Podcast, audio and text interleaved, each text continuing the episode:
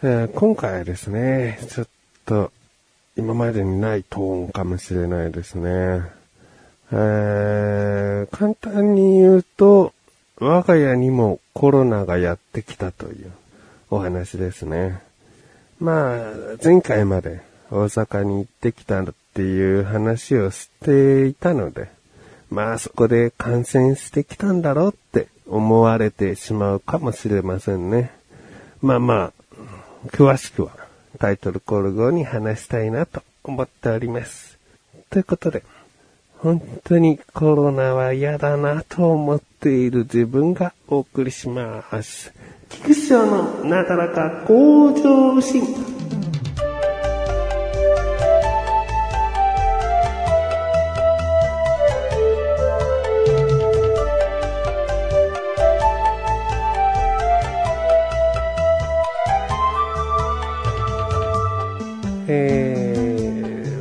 ですね、ことの経緯というかね、えーいきなり家族4人全員がコロナにバーンってなったわけではなくてですね、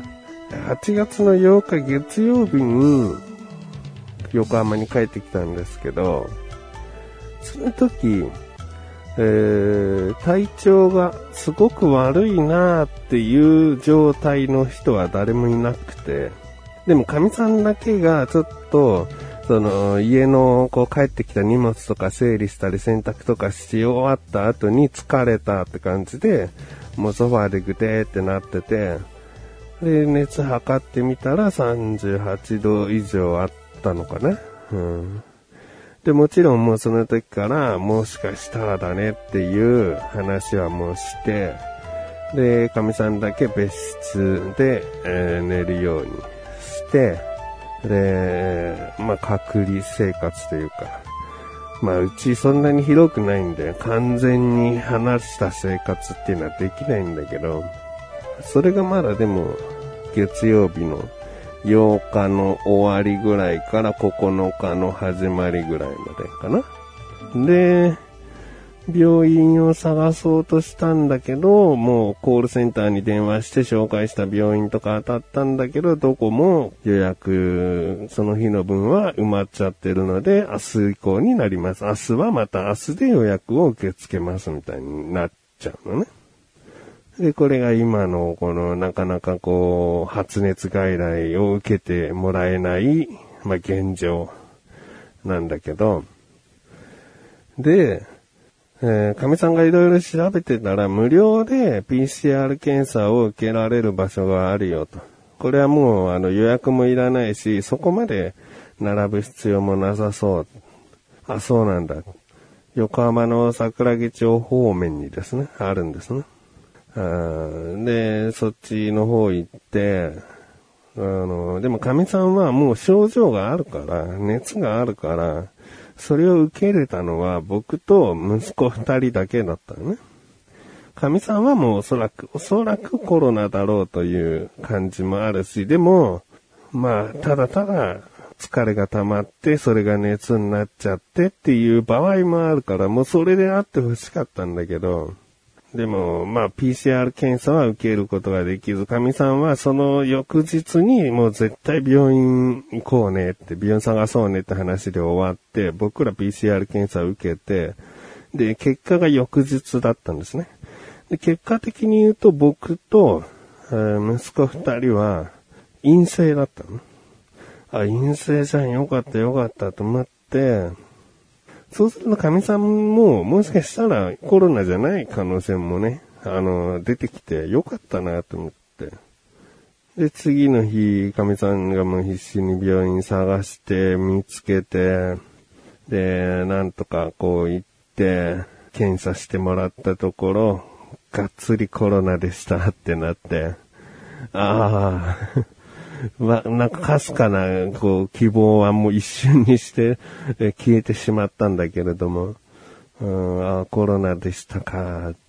うん、でももう本当にコロナってしょうがないよねっていう意識はもうその時あって、っていうのももう僕の、あの、取引先の会社の方でもクラスターレベルでこう、大人数がコロナに感染してたりしてて、もうこれはもう避けようがないっすよってすごいこう、現場の声をね、聞いていたので、あそうですよね。その会社って結構そういう除菌とか、その病気とかに対して、こう、心がけをしっかりしましょうっていう方針の会社なのね。だからそこの会社が、クラスターを起こしちゃうとか起きちゃって、いろんな人が感染しちゃうっていうのって、もう防ぎようがない病気だよなって、本当思ったんだよね。だから神さんが、こう、まあ言っちゃえば大阪から感染してきたんでしょうけども、うーん、だからなんだっていう、だから、じゃあ大阪行かなきゃよかったじゃんって思う方がいるんであれば、僕は全然そう思わなくて、あの、そんなつまんない人生だったら、おとなしく過ごす意味なんか何にもないなって。思うんですよね。まあ、かといってバカみたいに人混みのところ行ってワーキャワーキャはしゃいで楽しい毎日ってやってるのはまた違うと思うけど、別に大阪に行って、みんな家族全員コロナになってとか、向こうのご両親もコロナになってとか、なんかもうバカ騒ぎしてたわけじゃないし、ちゃんとこう、防げるところというか、あの、意識するところは意識して生活してたからこそ、神さんだけが、たまたまどこかでもらっちゃっただけのことなんで、うんその時のね、大阪行った約一週間のこう子供たちの毎日充実した楽しそうだった感じとかを諦めればよかったのかっていうと。いやもう今の現状もプラスしたらね、とてもじゃないけど、それ、行かなきゃよかったななんて全然思わないですね。でですね、あの、結局、神さんがコロナだったんで、完全にちゃんと隔離生活を意識して、で、僕は、あの、子供たちのご飯とか、濃厚接触者になったことは間違いないので、濃厚接触者っていうのは、コロナが出た人の発覚した日を0日目として、5日間は家にいなきゃいけない。えー、自宅待機をしなきゃいけない。で、そこで症状がなければ、え6日目から普通に生活をしていいという。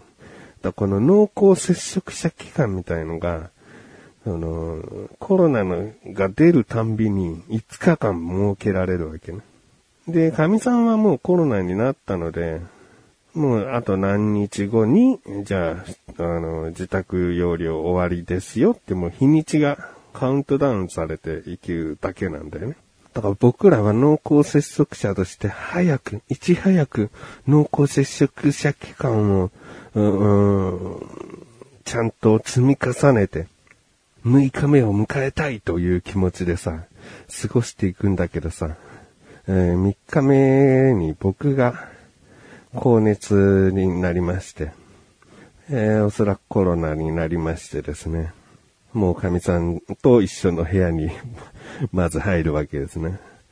で、息子二人で、長男は中学2年で、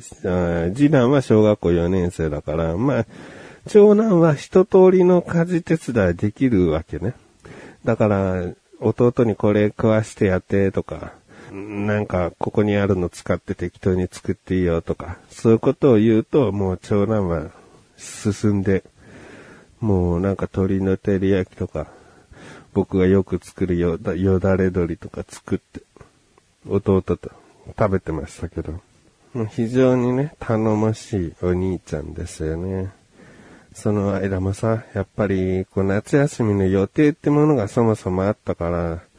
友達とやれどこどこ行くっていう予定が、もう5つぐらいあったのかな。うん、で、大阪から帰ってきて、改めて友達と遊びまくる夏休みっていう予定だったから、それが濃厚接触者ってことでまずできなくなって、で、僕が途中からコロナになったもんだから、僕がなった、さらにそこから5日間濃厚接触者期間を過ごさなきゃいけなくなるわけ。だから僕と神さんが同時にコロナになってれば、1回のその最初の5日間で濃厚接触者期間は終わるんだ、予定だったんだけど、僕が3日ずれたせいで、えー、息子のその濃厚接触者期間も3日ずらさなきゃいけない。3日増やさなきゃいけなくなるというか。だから本当になんかさ、理不尽というかね。いや、これは国のせいでもないんだけどね。コロナというもののせいなんだけど。なんか、コロナになっちゃった人の方が、もうここまで頑張ればいいんだって目安がすぐに立つわけ。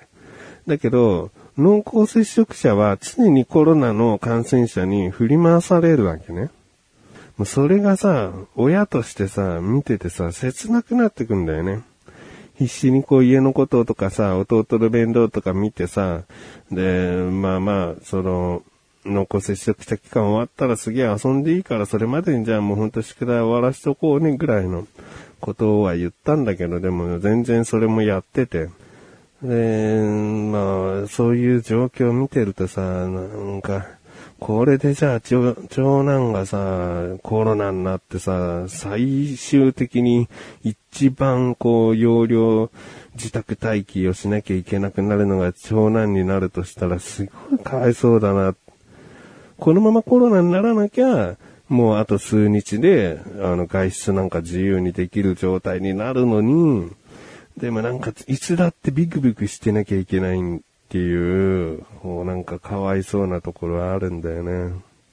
で、後日ですね。まあ今日ですね、収録している今日、次男もコロナになりましてですね。えー、だからこっからまた5日間は自宅待機をしなきゃいけないという濃厚接触者が振り回される。えー、息子かわいそうと。で、家族が多ければ多いほどこんなことが起こってんのかなって思うとね、本当に、家族がさ、子供がたくさんいて子育て頑張っている人ほどこういうのにすげえ苦しんでるんだとすればさ、すげえ理不尽だなっていうか、もっとなんかサポートしてほしいなって思うね。うん、子供が安心してこう、なんか、一人暮らしじゃないけど、ちょっと隔離、完全な隔離生活ができる部屋を貸してくれるとかさ、息子をもうほんとなんならそこに、あの、送り届けたいもん。僕らがなんか施設っていうか、ホテルの一室行くっていうよりは、なんか息子を安全な場所に、こう、送ってあげたいっていう気持ちのが強いね。で、まあ今そんな感じなんで、状況だけ話そうかなと思って話しました。これを聞かされたところで、うん、何を思うか人それぞれだし、わざわざこんなことは話さなくていいっていうこともあるかもしれないんですけど、まあこういう状況ですよ、というね、一、4人家族の現状お話ししました。まだだから誰も全開してませんので、えー、神さんが今週末にコロナの療養期間が終わると。僕は、えー、来週明けに療養期間が終わるということです。